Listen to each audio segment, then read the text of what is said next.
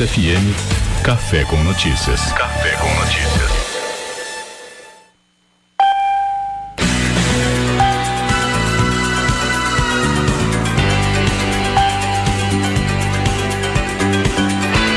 FM, sua brisa de verão. Estamos de volta, 27 minutos para as 8 da manhã, temperatura 18 graus em Caxias do Sul, 17 em Bento Gonçalves, 18 graus em Vacaria, nesse dia 8 de março de 2021, Dia Internacional da Mulher.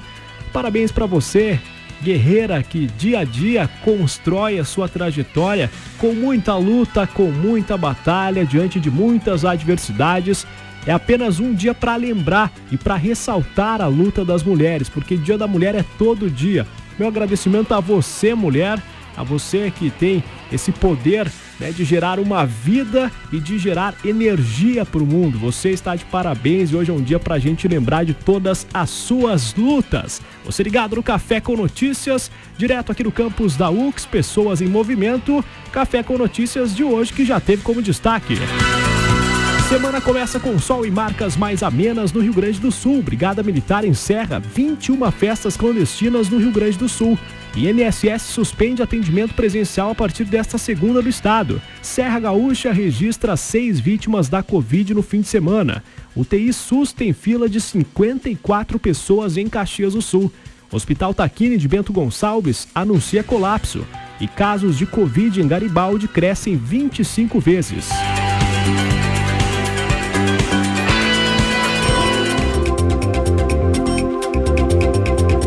Como você percebeu aí pelas manchetes, ah, estamos no momento mais crítico da pandemia em todo o estado do Rio Grande do Sul e também em todo o Brasil. E os respiradores desenvolvidos pela UX em parceria com engenheiros locais estão salvando vidas. No cenário de agravamento da pandemia provocada pela Covid, o ventilador pulmonar Frank 5010 é utilizado no atendimento à saúde da população na rede pública e privada, inclusive no Hospital Geral de Caxias do Sul. Resultado de mais de duas mil horas de trabalho e esforços conjuntos, o equipamento funciona com pressão e frequência controladas e pode ser utilizado no ambiente intra ou extra-hospitalar em atendimentos de urgência e emergência. É indicado especialmente para pacientes que necessitem de intubação e não têm o controle da própria respiração. Por isso que nós estamos em contato para um espaço de entrevista hoje com o diretor técnico do Hospital Geral de Caxias do Sul, Dr. Alexandre Avino. Muito bom dia, doutor. Bom dia, Eduardo. Muito obrigado pela gentileza de falar conosco. Estávamos conversando aqui fora do ar em relação a praticamente um ano desde que o início dos trabalhos foram focados na produção de um respirador pulmonar aqui na Serra Gaúcha. Gostaria que o senhor fizesse uma breve rememoração, uma lembrança a todos os ouvintes de todo esse esforço que completa, parece tanto tempo, né? Mas apenas um ano de trabalho para desenvolver do zero praticamente um ventilador pulmonar aqui na Serra. Exatamente, Eduardo. Uh, foi uh, um pouco mais para o final de março do ano passado, onde uh, no, o nosso país esperava a chegada da pandemia por Covid-19 com um receio imenso de falta de leitos de UTI, mas especialmente da falta de respiradores.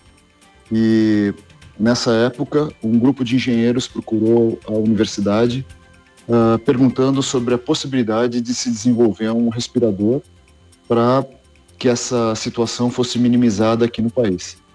Dessa forma, uh, houve uma união de esforços e, num período muito rápido, se desenvolveu um, respirador extremamente básico né, com conceitos bastante simples e, mais importante, com a possibilidade de fabricação com componentes locais.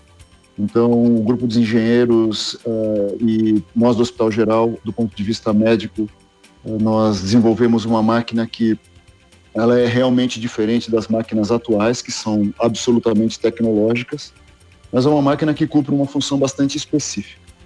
Uh, felizmente, durante o, o, ano passado, a pandemia ela não uh, foi mais rápida do que o desenvolvimento da estrutura no país. Então, foram montados hospitais de campanha, uh, o governo acabou estimulando as empresas nacionais, a, através de investimentos, a desenvolverem uh, uma linha de montagem mais rápida. Os insumos para a produção de respiradores eles acabaram vindo e durante o ano passado não houve nem falta de leitos de UTI e também não houve falta de respiradores.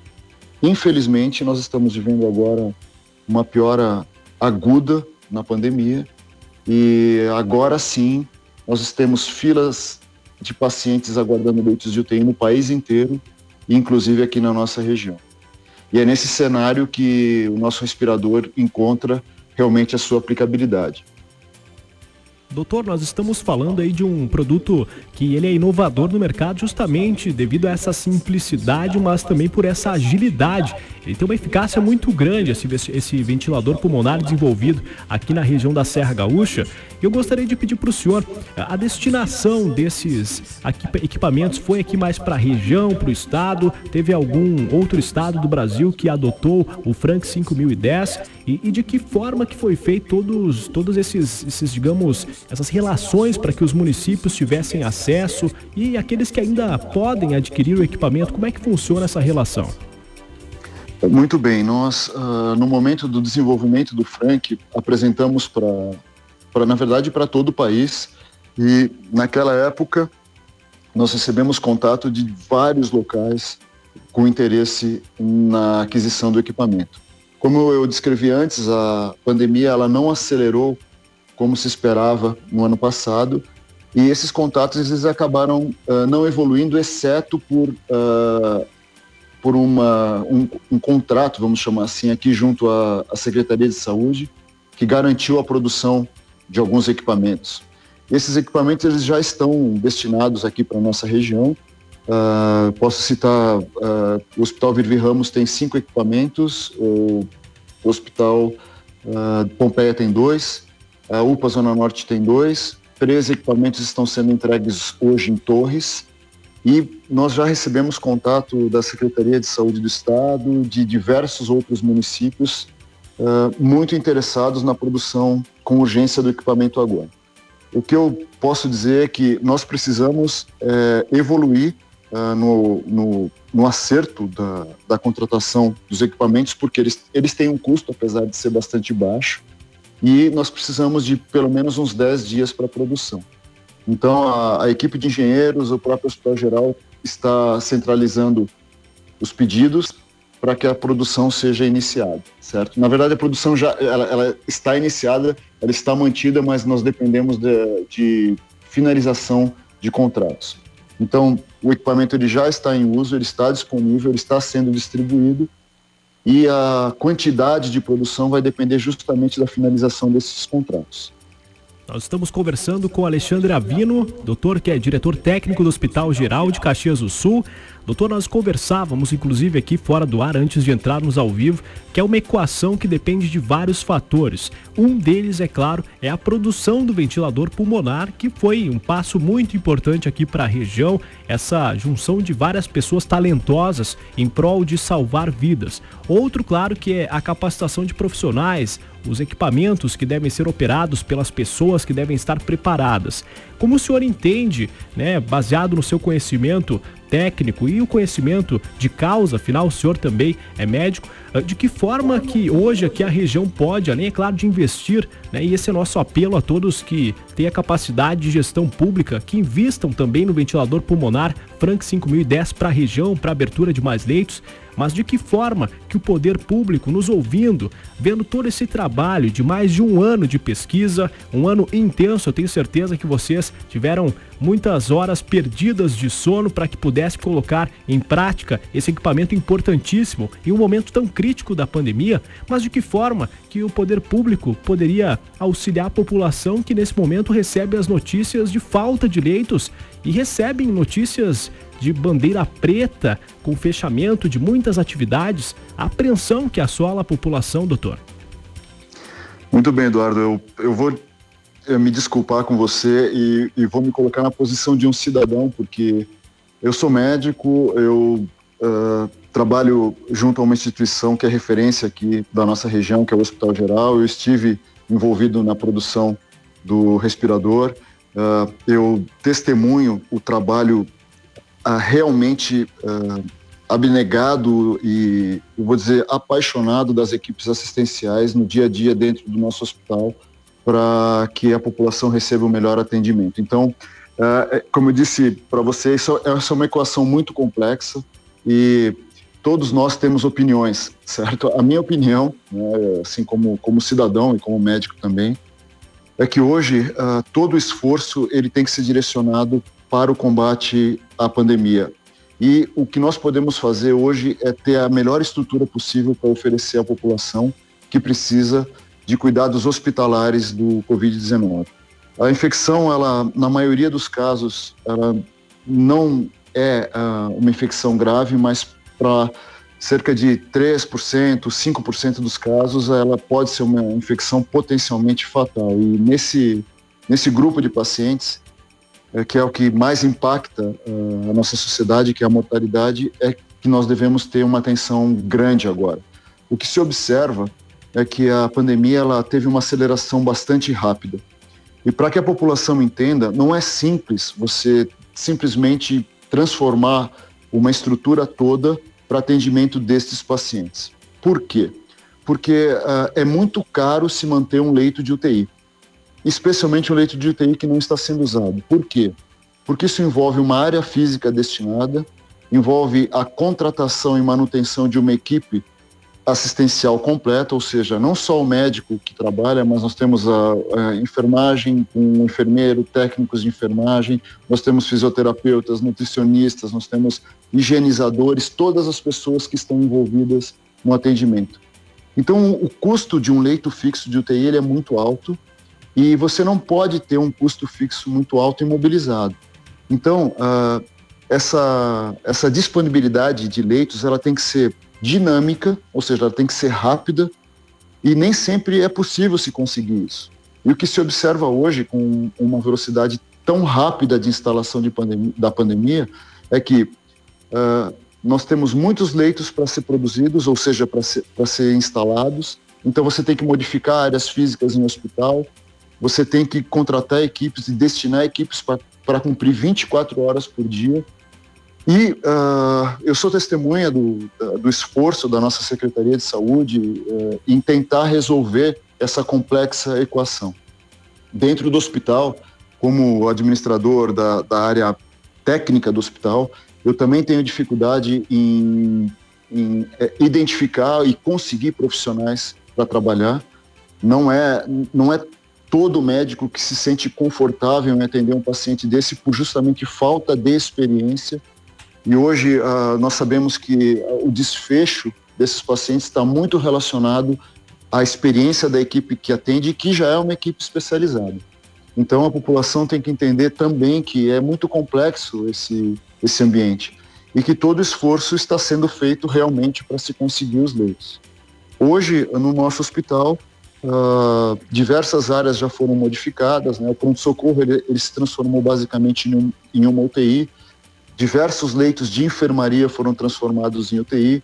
A própria emergência pediátrica, a área física, foi transformada em UTI. Nós tínhamos somente 10 leitos de UTI no nosso hospital. E esses 10 leitos, eles permanecem como pacientes não COVID, mas nós temos mais 38 leitos de, paciente, de pacientes COVID e que são UTIs hoje. Então, para você ver o tamanho uh, do impacto que isso tem sobre a estrutura, sobre a parte financeira de investimento na saúde. Então, qual que seria a melhor política hoje para tratar o Covid? É tentar não se contaminar com a doença até que a vacinação seja efetiva e seja ampla na população. Né? Por isso todo esforço que deve ser sempre lembrado de se tentar manter distanciamento, de se usar máscara uh, e de circular dentro do possível uh, o mínimo uh, para que a, as, as suas necessidades sejam cumpridas. Realmente, doutor, esclarecedor o seu relato de uma pessoa que está vivendo aí quase um ano esse desafio de conseguir resolver essa equação, uma equação que não é fácil, como o senhor enfatiza, mas é importante essa experiência que o senhor traz aqui para a audiência da UXFM que nos acompanha em toda a Serra Gaúcha, para entender que estar de um lado da, da população que necessita desse atendimento é, é, muito importante entender como que funciona a outra parte, a parte responsável pelo atendimento, como o senhor enfatizou na sua fala.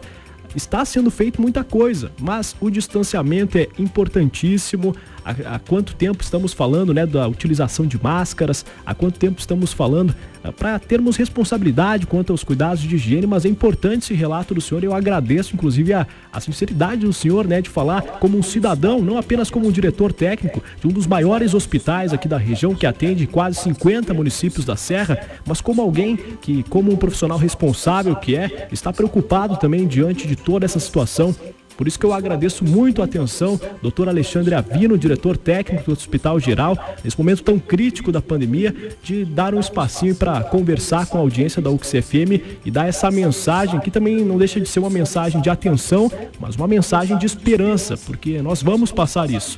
Vamos passar e com certeza com a ajuda de todos passaremos de uma forma um pouquinho mais leve, se é que podemos utilizar essa palavra, né, doutor? Muito obrigado pela sua atenção. Eu que agradeço, Eduardo. Eu desejo a você e a UXFM um excelente trabalho.